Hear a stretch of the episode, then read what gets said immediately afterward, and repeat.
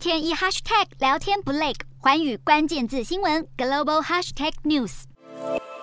民众挤满沙滩到海里泡水、游泳消暑，头顶上的太阳热情如火，让英国飙出破纪录高温。根据英国气象局希斯罗机场在当地时间十九号上午十一点五十分测到四十点二度高温，是英国气温首次超过四十度。天气热到伦敦最繁忙火车站国王十字车站的火车全部取消，让旅客相当无奈。而随着高温炎热、干燥的天气持续，伦敦外围多处地区遭到野火肆虐，许多房屋也起火燃烧，让消防员疲于奔命。英国气象局科学家警告，在他的职业生涯中，从来没有想过英国气温会有超过摄氏四十度这么一天。他也警告，如果高碳排情况持续，那么英国每三年就会看到这样的极端高温。伦敦市长沙迪克也表示，这些火灾恐怕会成为常态。面对西欧国家一个接一个遭到热浪侵袭，欧盟大气监测机关哥白尼大气监测服务警告，这波热浪正造成地表臭氧水准飙高。地表臭氧与较高层大气中具保护功能的臭氧层不同，而是一种主要温室气体及都市雾霾的成分。不仅阻碍植物的光合作用，也对人体健康有害，可能在呼吸及心血管疾病方面对人体健康造成显著冲击。听到这样的消息，许多人只想知道这波热浪什么时候会结束。欧洲西南部笼罩在令人窒息的热浪下，引发各地冒出猛烈野火。